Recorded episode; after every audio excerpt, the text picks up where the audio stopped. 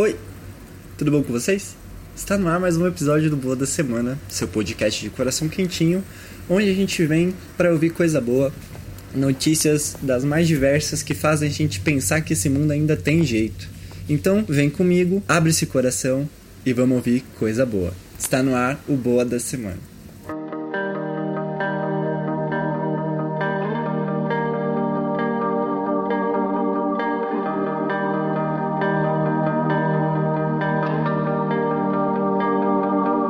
Sem mais delongas, vamos para o nosso primeiro quadro do dia, que é o quebra-gelo da semana. O quadro a gente faz uma retrospectiva dessa semana toda que aconteceu, falando datas comemorativas, curiosidades que rolaram e etc. E o ônibus já quis fazer a sua primeira participação. Começando no dia 21 de, do 4, a gente está em abril, né? Abril, 21 de abril. Lá em 753 a.C., era a data tradicional de fundação de Roma por Rômulo, também nesse dia se comemora o Dia da Polícia Civil e Dia da Polícia Militar. Enfim, vou, vou me abster de comentários para não falar merda. Dia 22 é o Dia Mundial da Oração pelas Vocações e o Dia da Terra. Aqui no Brasil, a gente comemora o Dia do Descobrimento do Brasil, a gente comemora enquanto eles não destroem o nosso país, Dia da Aviação, de Caça da Força Aérea Brasileira, dias muito específicos, Dia da Comunidade Luso-Brasileira e o aniversário de Itanhaém, só moleque louco, no litoral sul de São Paulo, que é a segunda cidade mais velha do Brasil, fundada em 1532, rapaz. Dia 23 do 4 é o dia do choro. Ultimamente nesse governo, desculpa que eu li umas notícias do Bolsonaro, então eu tô muito enviesado hoje. Nesse governo todo dia tá sendo o dia do choro. Dia 24 do 4, lá na Armênia, é dia. Não no bairro da Armênia, tá? Lá na, no país. É o dia de recordação do genocídio armênio. Nos Estados Unidos, é o dia de, dia de 24 horas de banda desenhada a quadrinhos. Ah, é o dia, é tipo uma maratona que eles fazem só com produção de quadrinhos. Dia 25 do 4, aqui no Brasil, é o dia do contabilista. Dia do despachante aduaneiro. Dia internacional da boa ação. Olha aí que coisa gostosa. Que é sempre na última quarta-feira do mês de abril. É o Dia Mundial da Luta contra a Malária. É o dia do Telégrafo Sem Fio. Nossa, dias muito, muito específicos. Dia Internacional das Mulheres na Tecnologias da Informação e da Comunicação.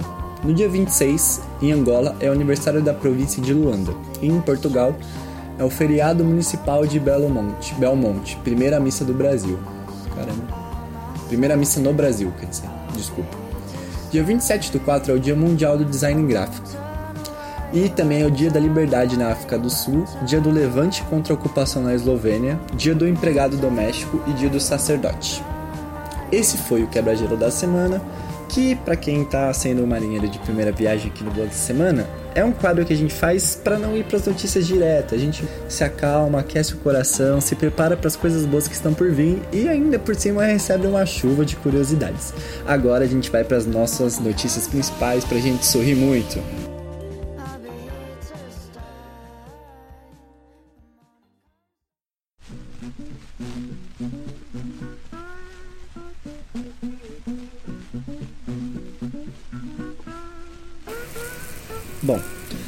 Começar com as notícias com um projeto de alfabetização que leva garis para a sala de aula no Distrito Federal. Pegar ônibus, ler placas ou até mesmo ir ao supermercado parece simples e super rotineiro para muitas pessoas. Eu, você e várias pessoas que estão tá perto da sua vida. Mas para garis que passam um dia na rua, não saber ler pode atrapalhar o trabalho e principalmente a vida pessoal. Por isso, a empresa Sustentar e Saneamento em parceria com a Universidade Católica de Brasília, a UCB, promove aulas de alfabetização para seus funcionários. A metodologia do curso foi desenvolvida pela unidade de ensino por meio do projeto filantrópico Alfabetização Cidadã. A iniciativa nasceu em 2014, quando a empresa percebeu que alguns colaboradores tinham dificuldade para entender comunicados. Um levantamento feito pela Sustentare mostrou que 60% dos seus 2.700 funcionários são analfabetos e não concluíram o ensino primário. Desde, desde esse ano para cá, 167 garis conseguiram descobrir um mundo novo por meio da leitura e da escrita. Maria Lúcia da Silva, de 54 anos, é uma das alunas do projeto, que atualmente tem 50 participantes. Ela diz: Quem não sabe ler é cego, não enxerga. Hoje me sinto uma, uma pessoa livre. Ando sozinha, passeio, trabalho, A funcionária do SLU contou ao G1, que foi o dono da matéria, que sempre quis ingressar em uma faculdade, mas não saber ler e escrever a impedia de correr atrás desse sonho. Agora ela planeja tentar uma vaga no curso de agronomia. Ana Rosa da Silva, 57 anos, afirmou que por causa da família deixou de frequentar a escola na infância. Fugia para ir para a escola, mas minha tia me batia. Ela dizia que quem estudava naquela época era mulher da vida e que moça de família não tinha que estar na escola. Hoje em dia, Ana Rosa fala com alegria que, mesmo com certa dificuldade, já consegue escrever o próprio nome. Para garantir a participação dos garis no projeto, as lições são ministradas durante o expediente. Os garis trabalham pela manhã e à tarde vão para a sala de aula duas vezes na semana. As aulas não mudam a percepção do mundo só para os estudantes, os professores também têm sido tocados pela experiência. Williane Carvalho, docente do curso, disse, experiência, disse que a experiência reconstrói. Ensinar as pessoas que nunca tiveram a oportunidade de estudar, que não conhecem o seu próprio nome, que estão em um mundo escuro, é realmente gratificante. Bom demais, bom demais. Vamos para a próxima notícia. Menina americana vira mini CEO ao criar material escolar para estudantes negras, cadeirantes e com vitiligo. Camaria Warren abriu um negócio para vender pela internet produtos escolares com desenhos de meninas negras para que elas se sintam representadas. Todas as crianças devem perseguir seus sonhos, inclusive se acreditar que a ideia do negócio não funcionará, diz ela. Camaria se define como mini CEO da companhia Brown Girls Stationery e vende cadernos, cartões, mochilas, guarda-chuvas e cortinas de banhos, entre vários outros itens com a imagem impressa de meninas negras que ela mesma desenha. Ela também cria objetos para meninas com vitiligo ou cadeira de rodas, com o propósito de que se sintam identificadas com os produtos. A empresa nasceu em 2015 porque Camaria não se sentia representada pelas marcas que via na TV. Comecei meu negócio com minha mãe porque queria criar produtos para que as outras meninas negras pudessem se relacionar, diz ela. Os preços dos produtos não ultrapassam 40 dólares. Os cadernos custam 6, os guarda-chuvas 30 e as mochilas 37,50. Nos últimos 3 anos ganhamos mais de 10 mil e desde o ano passado alcançamos mais de 2,5 mil em vendas, diz a BBC Mundo, o serviço de espanhol da BBC. É, nosso objetivo é duplicar isso no segundo trimestre do ano, afirma a mãe da menina. Os pedidos não vêm só dos Estados Unidos, mas também de países distintos, como Canadá, Alemanha e Austrália. Adoramos enviar encomenda para todos os países, também complementa a mãe. A partir de sua casa na cidade de Atlanta, Camaria se, enca se encarrega dos desenhos das meninas representadas em cada um dos produtos, e sua mãe os envia a um ilustrador. As vendas são feitas pela internet por meio do site Brown Girls Stationery. Para atrair clientes, a empresa faz propaganda em diferentes mídias sociais e eventos. Escola congela e doa merenda para alunos carentes comerem no fim de semana. Uma escola em Eckhart, no estado de Indiana, nos Estados Unidos, está congelando a merenda não servida na cantina e doando para as crianças que não têm o que comer nos fins de semana.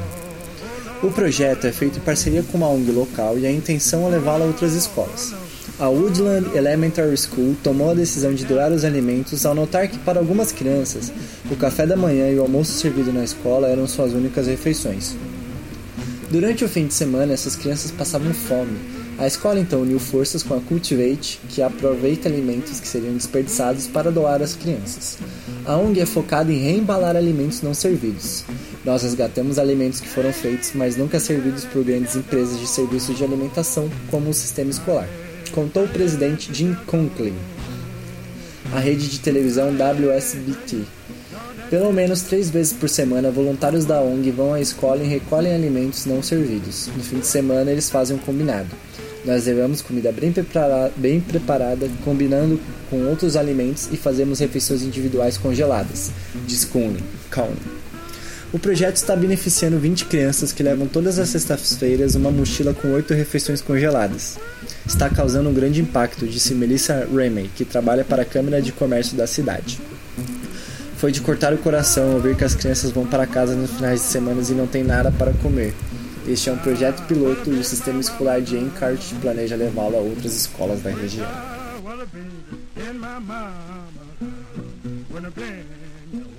O gari demitido que esbanja a felicidade mesmo diante dos problemas da vida. Eu amo um caminhão do lixo assim como amo minha família, desabafou Wilson Oliveira, de 38 anos, sobre a sensação de trabalhar há 12 anos com, 12 anos com limpeza urbana, em São Joaquim da Barra, interior de São Paulo.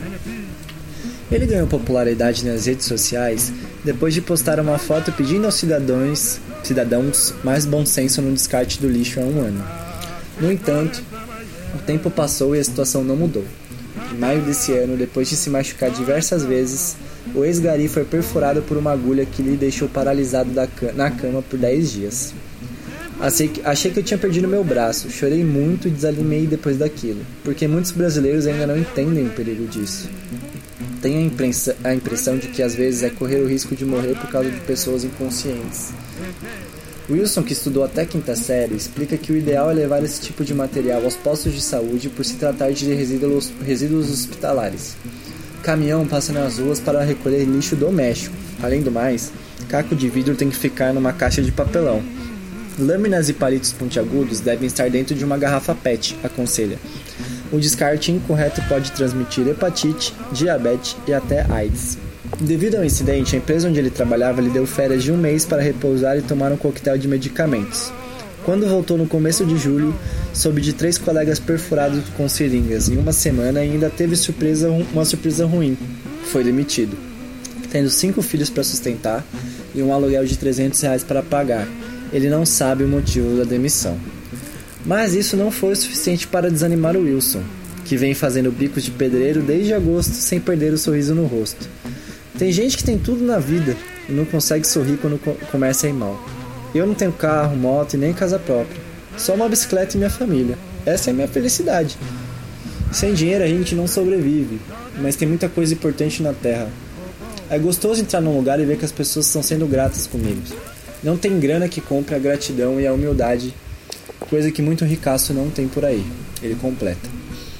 O coletor de lixo lembra que corria cerca de 86 km diariamente e afirma não não existir catador triste no Brasil.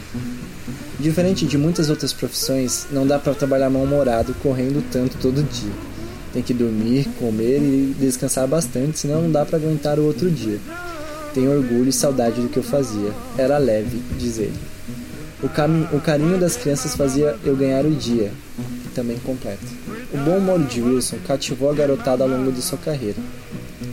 Ele recorda que Luigi, de 4 anos, fez um aniversário com o tema caminhão de lixo. Saí tarde do serviço e não consegui ir à festa. A mãe dele disse que o menino foi até dormir porque eu não fui. A tristeza do menino, no entanto, foi recompensada quando no dia seguinte Wilson parou na casa dele durante o expediente para presenteá-lo. O garoto estava cochilando com febre e eu o abracei bem forte. Ele melhorou depois que me viu. Além de Luigi, o ex-coletor fez amizade com Vinícius, também de 4 anos de idade. Eles pedem presente, brinquedo, não importa se é filho de rico, milionário, pobre ou mendigo. É impossível não acordar cedo feliz para trabalhar, confessa.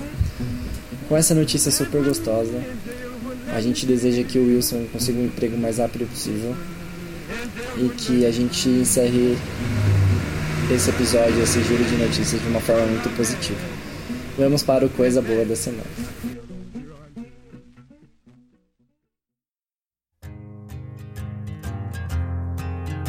Para finalizar esse episódio, a gente vai pro Coisa Boa da Semana, o nosso quadro onde a gente faz indicações das coisas mais aleatórias possíveis, coisas legais que eu li, que eu vi, que eu assisti e etc. Eu vou indicar essa semana dois textos da BBC. Um fala sobre o legado do Paulo Freire, como um educador é visto no exterior. Ele fala sobre as visões que as pessoas lá de fora têm sobre a obra do educador, em comparação com a visão e ataques que o mesmo vem sofrendo sobre os bolsominions e o pessoal da extrema direita.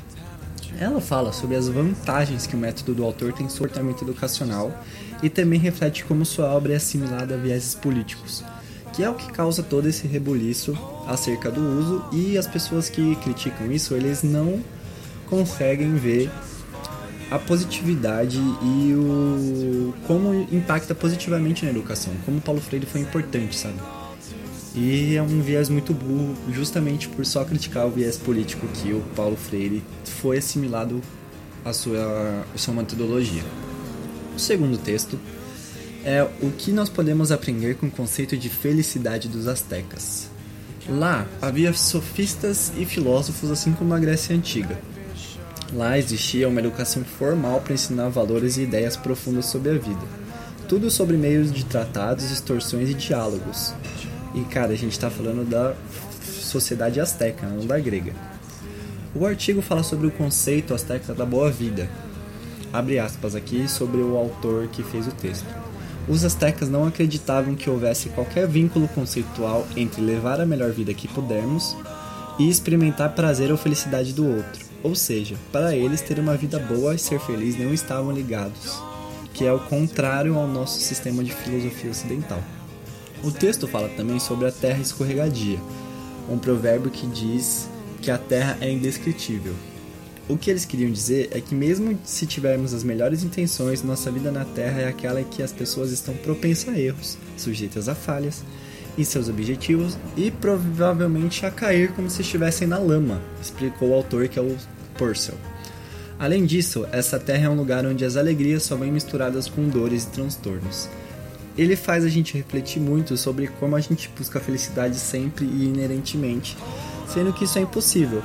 Tem também um livro, um artigo que é Por que coisas ruins acontecem com pessoas boas, que também vai, com, vai de acordo com essa filosofia. Porque, cara, por mais que a gente tente, por mais que a gente se blinde, coisas ruins vão acontecer, a gente tem que estar tá preparado para isso, para lidar da melhor forma. E isso não abale nossa felicidade verdadeira. Esse foi o Coisa Boa da Semana e, consequentemente, esse episódio do Boa da Semana. É, muito obrigado se você chegou até aqui. Eu sei que eu vi um podcast muito complicado, só quem gosta vai. E eu queria agradecer muito, queria que vocês seguissem a gente nas nossas redes sociais, no Twitter e no Instagram, arroba Boa da Semana Pode. E até semana que vem. Beijos!